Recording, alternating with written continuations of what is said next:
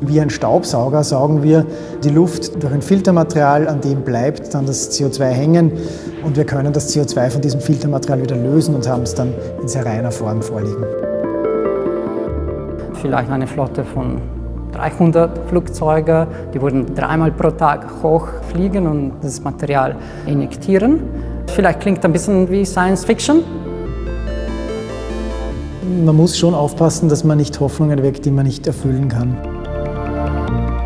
Das ist kein Plan B für Klimawandel. Die Idee, durch technische Innovationen das Klima zu ändern, die gibt es schon sehr lange. So akut wie zurzeit wurde daran aber noch nie geforscht. Climate oder Geoengineering nennt sich das Ganze. Und dieser Begriff ist euch bestimmt schon mal untergekommen. Aber was ist damit eigentlich gemeint? Mit welchen Technologien will die Wissenschaft die Erderwärmung stoppen? Und ist das eine gute Idee? Ihr seht, wir brauchen dringend Antworten. Ich spreche heute mit zwei Wissenschaftlern, die an unterschiedlichen Formen des Geoengineerings arbeiten. Ich möchte wissen, ob wir den Klimawandel technisch aufhalten können, aber auch welche ethischen und rechtlichen Folgen das mit sich bringt. Mein Name ist Caroline Schmid und das hier ist ein Podcast für das Period Magazin. Ja, legen wir los.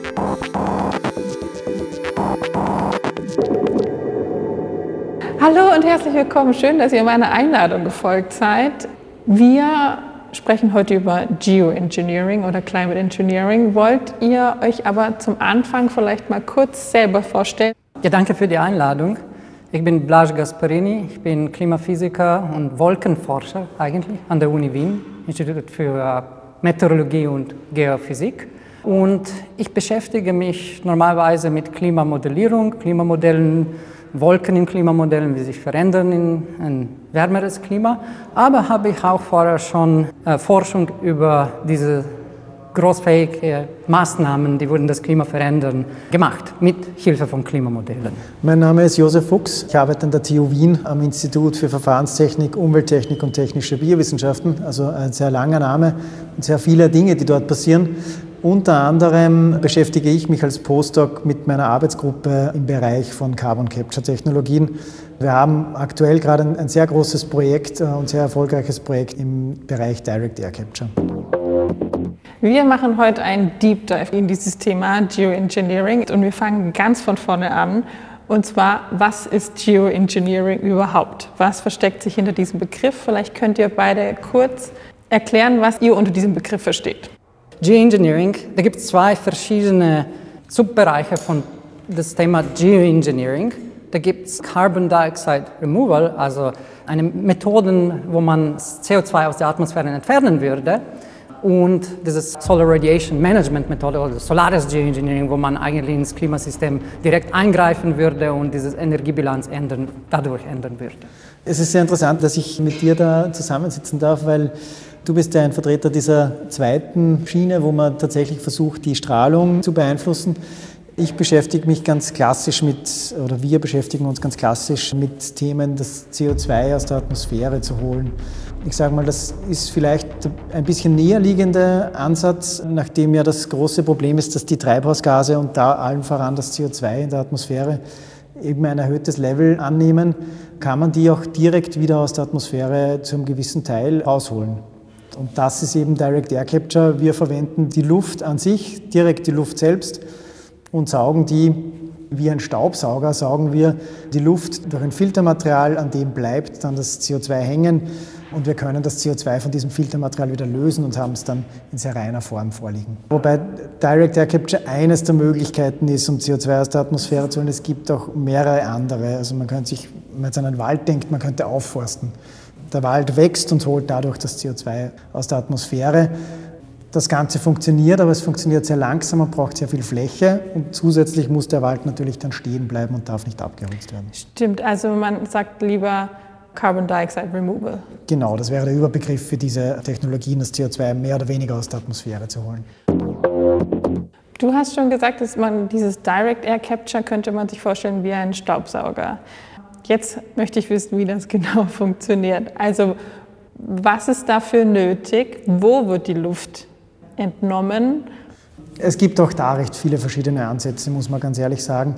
Also was ist dafür nötig? Man braucht dann das Filtermaterial, das sehr selektiv ist, sagen wir. Das heißt, es soll nur das CO2 abscheiden und nicht auch andere Bestandteile der Luft. Das ist sozusagen die Schlüsselkomponente und rund um diese Schlüsselkomponente entwickelt man eben ein Verfahren, äh, wo man die Luft durchbläst, das CO2 bleibt hängen und indem ich die Bedingungen rund um dieses Filtermaterial wieder ändere, also ich äh, ändere die Temperatur oder den Druck oder beides, kann ich das CO2 wieder entlassen. Jetzt ist ja in der Atmosphäre gar nicht so ein hoher Anteil an CO2, oder? Wie effektiv ist das denn? Das Ganze ist natürlich weniger effektiv, wie wenn man sich vorstellt, dass man das aus einer, wir sagen Punktquelle dazu. Eine Punktquelle zeichnet sich eben dadurch aus, dass sie eine von Haus aus erhöhte CO2-Konzentration hat. Sprich, das könnten Abgase sein aus industriellen Prozessen. Solche Dinge, das wäre eine Punktquelle, da haben Sie eine hohe CO2-Konzentration und man kann einfach dort schon effizienter CO2 abscheiden. Die Sache ist aber die, dass wir davon ausgehen müssen, dass es diese Punktquellen irgendwann vielleicht gar nicht mehr gibt oder nicht mehr in der Form gibt. Dann haben wir aber das Problem, dass CO2 ist trotzdem in der Atmosphäre. Somit muss man irgendwo, irgendwann, um unsere gesteckten Klimaziele, die ja im, Paris-Übereinkommen auch festgelegt sind, wenn wir die noch ansatzweise erreichen wollen, dann müssen wir uns Gedanken machen, wie wir CO2 aus der Atmosphäre holen können. Ihr an der TU Wien habt da schon ein konkretes Projekt am Laufen. Das DEC Impact? Ja. Was versteckt sich denn dahinter? Wir versuchen das Ganze sehr in verschiedenen Größenordnungen skalierbar zu machen, also von eher kleineren Anwendungen bis tatsächlich auch großen, man sagt dazu Deck Farms, wo tatsächlich sehr viel CO2 auf einmal und kleinem Platzbedarf abgeschieden werden kann. Und die Idee dahinter ist jetzt, eine Technologie zu entwickeln, die sehr effizient ist und die nicht in 20 Jahren am Markt sein kann, sondern die tatsächlich in den nächsten ein bis zwei Jahren marktfähig ist. Reden wir über Solar Radiation Management. Wie genau können wir uns das vorstellen? Was für Überlegungen gibt es da? Also es gibt verschiedene Möglichkeiten, wie das Klima durch Solar Radiation Management zu ändern. Eine und ist am besten erforschte ist so die Methode von künstlicher Vulkaneruptionen. Weil wir wissen von unserer Geschichte, von der Geschichte von der Messreihe der global gemittelten Temperatur, dass die Temperatur manchmal sinkt, für so ein paar Jahre nach diesen großen Vulkaneruptionen, besonders in den Tropen. Die Vulkanen eruppieren extrem viel von Schwefel in der Stratosphäre. Das ist eine Schicht von Atmosphäre ziemlich hoch oben, zwischen 15 und 30, 50 Kilometer. Und dieses Schwefel formiert dann kleine Teilchen, kleine Aerosole, die sind wie kleine Spiegel und reflektieren einen Teil von Sonneneinstrahlung. Und deshalb dann weniger Sonneneinstrahlung auf dem Boden und das folgt die Abkühlung. Und im Jahr 91 oder nach dieser Eruption von 91 von den Mount Pinatubo in den Philippinen, das war die letzte so große Eruption, hat die Temperatur für so ein halbes Grad abgenommen für etwa ein bis zwei Jahre. Also die Idee ist dann, dass wir würden praktisch die Natur kopieren und das kontinuierlich machen. Nicht alles auf einmal, sondern kontinuierlich jeden Tag etwas Schwefel hoch in der Stratosphäre oder könnte auch andere Aerosole, andere Teilchen sein, nicht unbedingt Schwefel. Natürlich jetzt das ist vielleicht ein bisschen einfacher sich zu vorstellen. Wir haben schon Flugzeuge, die dort hochfliegen können. Nicht ganz die richtige für so eine Methode, aber das könnte man äh, ziemlich schnell entwickeln, also im Rahmen von, weiß nicht, zehn Jahren oder so. Vielleicht eine Flotte von 300 Flugzeuge, die würden dreimal pro Tag hochfliegen und das Material injektieren. Vielleicht klingt ein bisschen wie Science Fiction, ich würde sagen, ist das aber nicht, weil man haben wirklich diese Kosteinschätzung gemacht und äh, das zeigt, dass alles insgesamt ja würde 10 bis vielleicht 100 Milliarden Dollars pro Jahr kosten, aber und alles das für äh, dieses 100 Milliarden äh, würden die Erde für etwa einen Grad abkühlen. Das ist eigentlich nicht so viel, wenn man das vergleicht mit den Kosten von der Dekarbonisierung unserer Gesellschaft. Also wir müssen, ich glaube, darüber sprechen. Natürlich, aber kann diese Methode unsere Klimaprobleme nicht lösen. Also das ist kein Plan B für Klimawandel. Da muss man ganz klar sein. Also dadurch, ja, können wir vielleicht temporell manche Probleme lösen. Problemen in Verbindung mit Temperatur, also Hitzewellen, vielleicht Verdürren, vielleicht äh, Schmelz von Meereis äh, in die Arktik. Das können wir vermeiden. Aber dann zum Beispiel die Probleme wie Versauerung der Ozeane, die sind wirklich verbunden mit dieser Konzentration von CO2 in Luft. Da haben wir keinen Effekt, natürlich. Und wenn man Korallen mag, dann das wird nicht funktionieren. Also das ist eins. Und das zweite ist, so großflächige Methoden könnten auch natürlich Nebeneffekte aufs Klima haben. Wir haben das noch nicht sehr gut erforscht, aber manche Studien zeigen, dass vielleicht die Ozonschicht könnte ein bisschen zunehmen äh, mit dieser Solar Radiation Management Methode oder äh, vielleicht äh, die Monsunregen können sich ein bisschen ändern.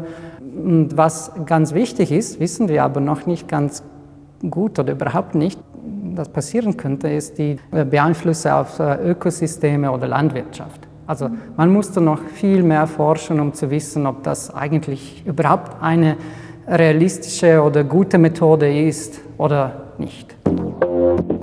Es sind ja nicht alle begeistert, wenn es einen Vulkanausbruch gibt.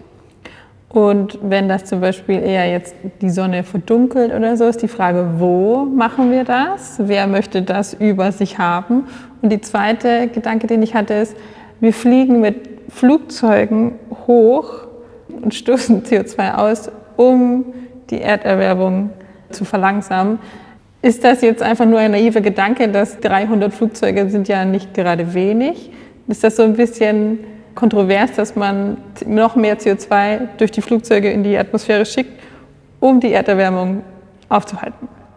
Also ehrlich gesagt, dieses Anteil von CO2 mit dieser Flotte von 300 Flugzeugen wäre nicht so groß. Okay. Es ist nur ein kleiner Anteil. Natürlich, ist nicht gut, aber ich glaube, der Hauptproblem mit dieser Methode, meiner Meinung nach, ist, das kann wirklich wie eine Ablenkung wirken für unsere Gesellschaft äh, und dann sagen, ja, okay, wir haben eine quasi Lösung und es ist nicht so dringend, dass wir diese, unsere Gesellschaft dekarbonisieren. Aber ja, das ist wirklich ein schlechter Ansatz. So sollte man nicht denken, weil ja, vielleicht, man könnte das machen, ja, vielleicht man könnte diese Erwärmung stoppen, aber dann, wenn die CO2-Konzentration noch steigt, dann müssen wir mehr und mehr von diesem Material in der Stratosphäre, oben in der Atmosphäre einwerfen und damit steigt auch die Gefahr von Nebeneffekten und dann sind wir in einer Art Sucht, eine Art Geoengineering-Sucht. Und jetzt die zweite Frage war, okay, wo werden wir diese Partikel haben? Eigentlich, wenn man das in den Tropen macht, dann die Natur, die Winde in der Stratosphäre, die Zirkulation der Atmosphäre würde das verteilen überall in der Welt. Also das spielt unsere Erde mit und deshalb sind diese Injektionen in den Tropen sehr gut oder werden einfacher zu umsetzen. Das war mein Problem, als ich mich da reingelesen habe in das ganze Thema von Geoengineering, egal welchen Aspekten, welche Technologie man jetzt andenkt, ist, dass es die Motivation, den menschengemachten Klimawandel aufzuhalten und unsere gesellschaftlichen Systeme zu ändern, das zu schwächen, weil man denkt, naja, wir haben ja jetzt Ingenieure, die sich darum kümmern, perfekt, wir saugen das CO2 einfach raus oder wir schauen, dass die Sonne gar nicht so auf uns direkt runterstrahlt. Was sagt ihr denn dazu, zu dieser Angst von mir und vielleicht von mehreren? Ja, ich glaube, die Angst ist sicher berechtigt. Ähm, man muss schon aufpassen, dass man nicht Hoffnungen weckt, die man nicht erfüllen kann. Ich denke auch jetzt Direct Air Capture und auch andere Dinge. Natürlich, man soll aufforsten. Das hat gewisse Nachteile, was den Flächenbedarf betrifft. Aber es ist auch schön, in einer Umgebung zu wohnen, wo Bäume stehen. Aber die Ängste sind berechtigt. Es besteht die Gefahr, dass die Gesellschaft sich denkt, okay, es gibt eine Lösung. Hinten nach allen Prozessen scheide ich CO2 ab und vorne muss ich mich nicht mehr darum kümmern. Die Wahrheit ist aber, unsere Wirtschaft ist sehr abhängig von fossilen Brennstoffen, Energieträgern. Und die wird es auch nicht ewig geben. Das ist ein Aspekt, den ich auch gerne immer bringe. Man muss sich überlegen, wie stelle ich unser System, unser Wirtschaftssystem, unser Energiesystem, wie stelle ich das auf Erneuerbare um, weil wir nicht ewig auf fossilen äh, Brennstoffen einerseits beharren werden und andererseits werden diese Lösungen, diese End-of-Pipe-Lösungen, dass man hinten irgendwie CO2 und so weiter abscheidet, eben aus den auch angesprochenen Punkten, dass es halt teuer und energieintensiv ist, dass wir das auch, auch bleiben. Das sind unsere physikalischen und thermodynamischen Rahmenbedingungen. Das ist immer die teuerste Variante, das zu machen. Und um diesen Staubsauger in Gang zu bekommen, braucht man viel Energie.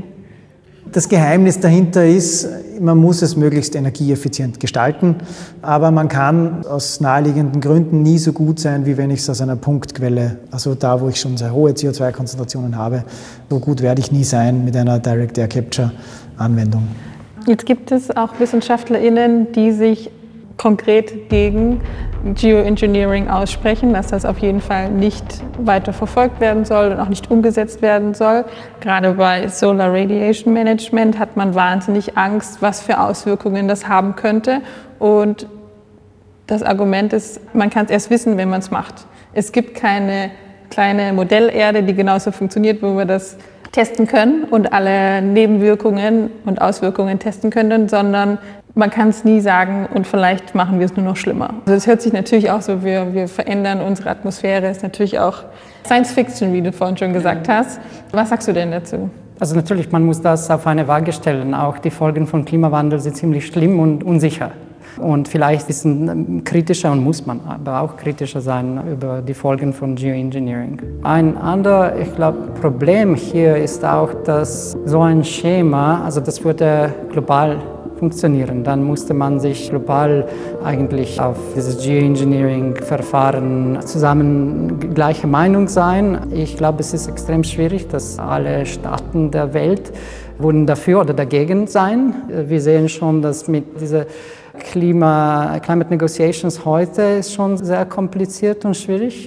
Man kann sich vorstellen, dann mit diesen Solar Radiation Management Methoden wäre noch äh, schwieriger. Ich würde sagen, jetzt aus heutiger Sicht würde auch äh, sehr viel Sinn machen, das zu regulieren und äh, ein Moratorium zu machen und klare Regeln, was geschehen muss, dass das Moratorium weggeht wir wollen eigentlich nicht so Cowboy-Geoengineering-Experimenten überall.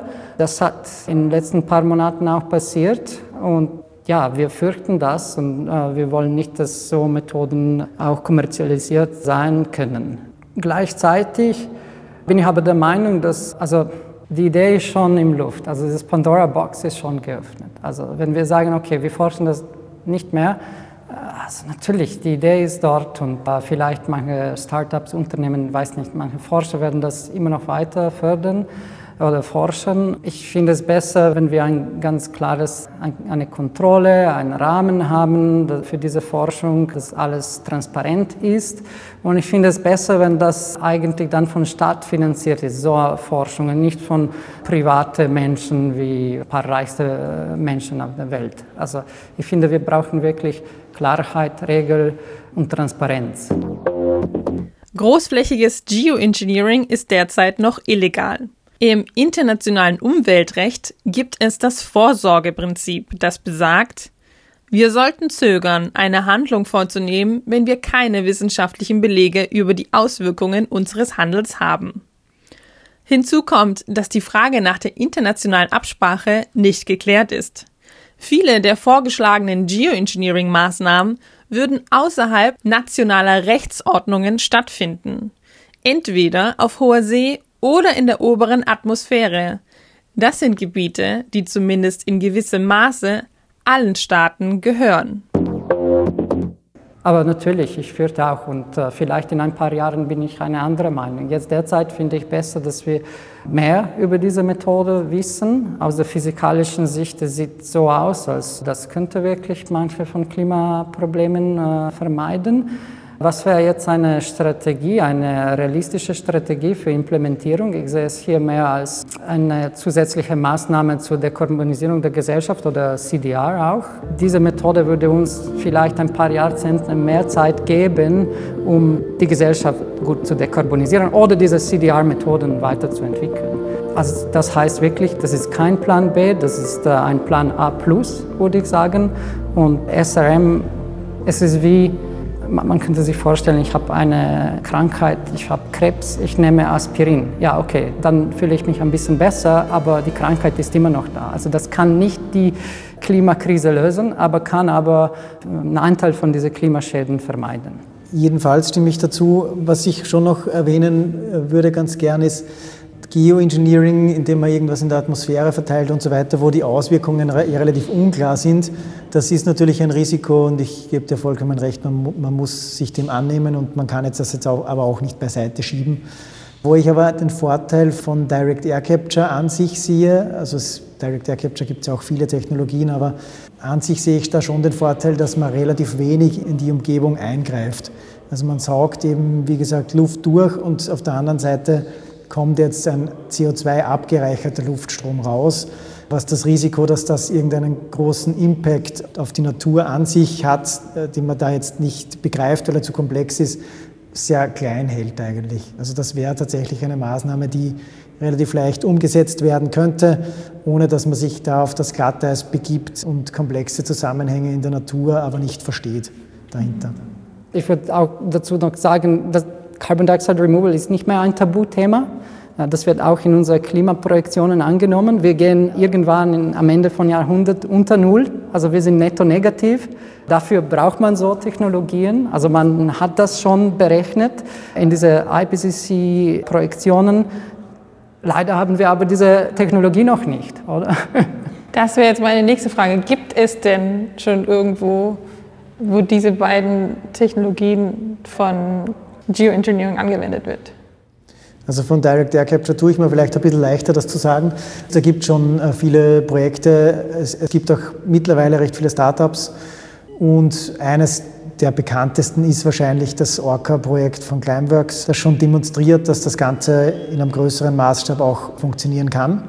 Es sind sehr viele Projekte und Umsetzungen in die Richtung geplant. Man merkt auch, dass die Förderungen, die von den Regierungen ausgeschüttet werden, auch mittlerweile in diese Richtungen gehen. Also es gibt quasi schon diese Staubsauger. Genau, es gibt solche Staubsauger, die kämpfen halt mit den ein oder anderen Problemen. Noch immer, wo, wo, wir der Meinung sind, wir können einiges besser machen, wir machen einiges besser und die Umsetzung dieser Technologien ist nahe. In welchem großen Maßstab man das dann tatsächlich umsetzen wird und kann, hängt wahrscheinlich auch sehr stark von den Rahmenbedingungen, die weltweit gesetzt werden, ab. Und die Energie für diese Staubsauger kommen bislang woher?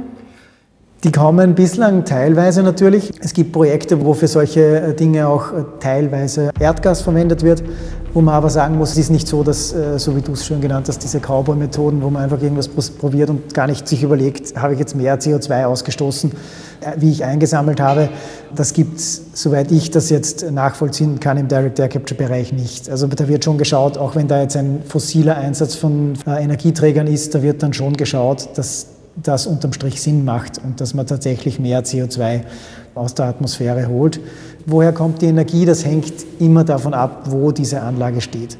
Also wenn Sie es in Österreich mit elektrischem Strom betreiben, haben Sie einen sehr guten CO2-Fußabdruck, weil wir sehr viel aus Wasserkraft gewinnen.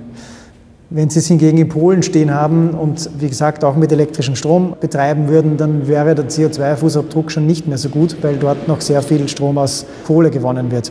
Diese Rahmenbedingungen sind sehr wichtig und man muss sich da schon überlegen, wie stellen wir unser Energiesystem um, wie können wir auch möglichst viel aus nachhaltiger Energieerzeugung dafür bereitstellen. Ich komme schon zu meiner Abschlussfrage, die ist ein bisschen offener formuliert. Was ist euch wichtig, dass die Leute wissen, wenn sie an Geoengineering denken? Oder speziell an Direct Air Capture und an Solar Radiation Management? Ich glaube, die Take-Home-Message ist, wir werden an Technologien wie Direct Air Capture nicht vorbeikommen.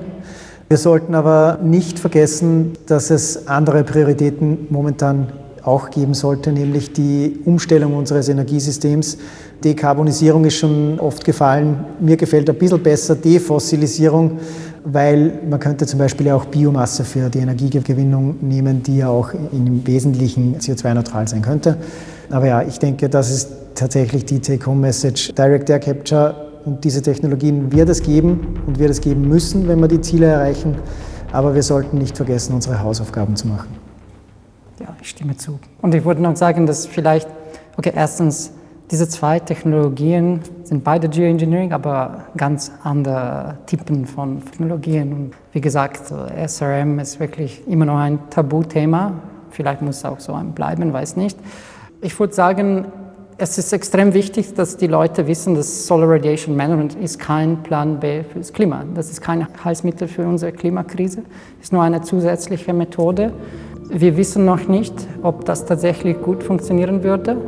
Deshalb meine ich, wir müssen es ein bisschen besser forschen, transparent forschen und am Ende eigentlich uns als Gesellschaft entscheiden, ob wir das tatsächlich nutzen würden oder nicht. Also ich als Wissenschaftler werde ich das nicht machen. Wir müssen uns wirklich in breiter über das Thema reden und am Ende ja, entscheiden, was, was zu machen. Vielen Dank für das Gespräch und den Einblick. Danke vielmals. Vielen Dank.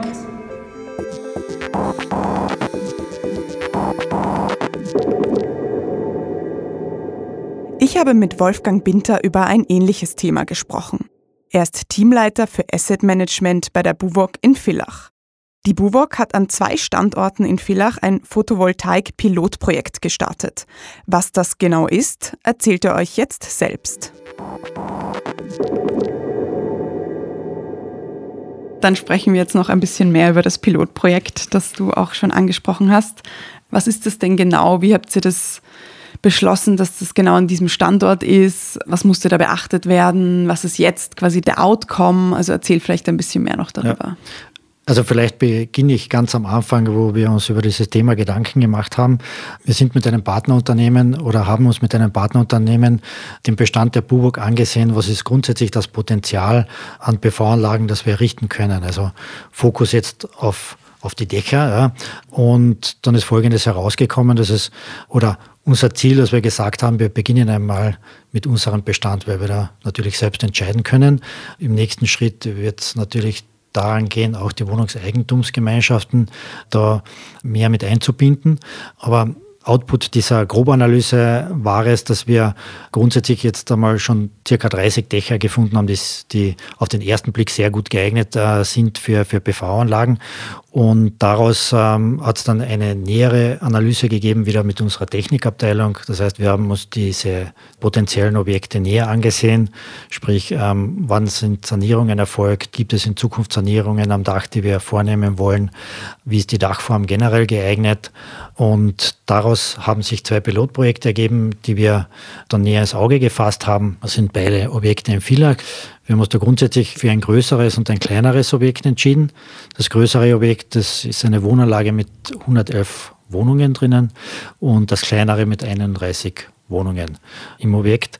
Der nächste Schritt war dann eine genauere Planung. Das heißt, wir haben uns grundsätzlich einmal durchgerechnet, wie viele Module kann man auf dem Dach errichten, wie viel Strom kann man produzieren. Und dann sind wir in eine Detailplanung gegangen mit einem Elektroplaner, sind jetzt daran, die Ausschreibung zu machen und diese Projekte zu errichten. Nur zur Größenordnung, das größere Objekt sollte dann 220.000 Kilowattstunden im Jahr produzieren. Das sind, äh, ist circa der Stromverbrauch von 75 Haushalten. Und das kleinere kann circa 41.000 Kilowattstunden im Jahr produzieren an Strom, an grüner Strom. Und das sind circa 15 Haushalte. Also das ist schon eine Menge. Natürlich gibt es auch Gedanken, die man sich dazu machen muss. Was macht man jetzt mit dem produzierten Strom? Also da gibt es ja mehrere Modelle, die man verfolgen kann. Das einfachste wäre, den produzierten Strom einfach ins Netz einzuspeisen. Das wollten wir aber so nicht. Wir wollten natürlich auch die Mieterinnen davon besser profitieren lassen. Sprich, wir haben uns für ein Mieterstrommodell entschieden, äh, das wir verfolgen wollen. Das heißt, ähm, wir wollen grundsätzlich den Mietern den Strom anbieten, um auch diesen BV-Strom in ihren Haushalten nutzen zu können. Wird wahrscheinlich nicht für den gesamten produzierten Strom ausreichen. Das heißt, wir verfolgen das Modell, dass wir den Mietern den Strom zur Verfügung stellen. Natürlich auch die Allgemeinbereiche wie das Stiegenhauslicht mit BV-Strom zu versorgen und den Rest dann ist, den Überschuss ins Netz einzuspeisen. Wie viele Paneele sind dann da oben bei den, bei den Gebäuden? Also genau kann man es jetzt noch nicht sagen. Mhm. Also äh, das werden wir dann sehen, wenn wir die Paneele errichten werden. Aber ich glaube, beim größeren Objekt sind es um die 500 Stück. Wow, also okay. ist schon eine, eine Menge an Paneelen und natürlich gibt es dann auch Herausforderungen. Gibt es Firmen, die das überhaupt in der Zeit errichten können, in der wir das vorgesehen haben. Bei der Ausschreibung merkt man dann, okay, es gibt nicht viele Anbieter am Markt noch oder, oder viele Firmen, die das in der Größe bewältigen können. Dann gibt es natürlich auch Dinge, die zu regeln sind. Wie kriegt man die Mieter dazu, sich auch dafür zu entscheiden, den Mieterstrom nutzen zu können? Das wir müssen uns Gedanken machen, wie kann das attraktiv für den Mieter sein, sowohl dass es grüner Strom ist, als auch, dass es von den Kosten her attraktiv bleibt. Wie schützt man denn die Paneele zum Beispiel vor der Witterung eigentlich? Also grundsätzlich sind die ungeschützt. laut, Laut den Herstellern äh, sind die sehr widerstandsfähig, auch gegen Hagel oder gegen Wind werden, werden diese Paneele beschwert, dass die nicht von, von den Dächern fliegen. Äh, da gibt es unterschiedliche Methoden, wie man äh, diese an das Dach anbringt. Unsere gewählten Objekte sind Flachdächer, das heißt, die werden dann aufs Flachdach gestellt und beschwert. Somit sind die auch gegen Wind geschützt. Es ist natürlich auch in Kärnten speziell ein Thema, äh, der Schneefall im Winter. Ja. Da sollte man natürlich so anbringen oder daran denken, dass die nicht drei Monate jetzt ähm, mit Schnee bedeckt sind und keinen Strom produzieren können. Also das sind also alles Überlegungen, die man in dem Zuge anstellen muss. Da bleibt mir nur mehr zu sagen, danke für das spannende Gespräch und dass du dir die Zeit genommen hast, aus dem schönen sonnigen Kärnten anzureisen. Danke auch für die Einladung. Danke sehr. Genau. you